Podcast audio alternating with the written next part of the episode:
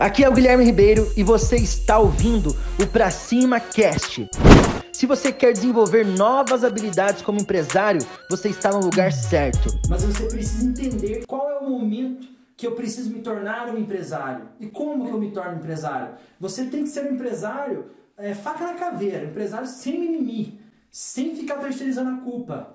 Empresa de sucesso ela é feita por pessoas que são de sucesso. Você precisa ser um empresário que tem as métricas na mão.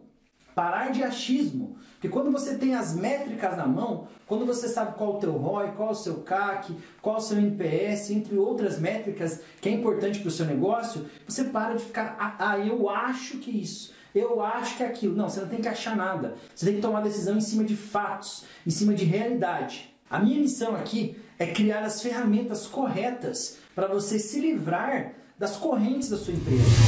Espero que você tenha gostado do Pra Cima Cast.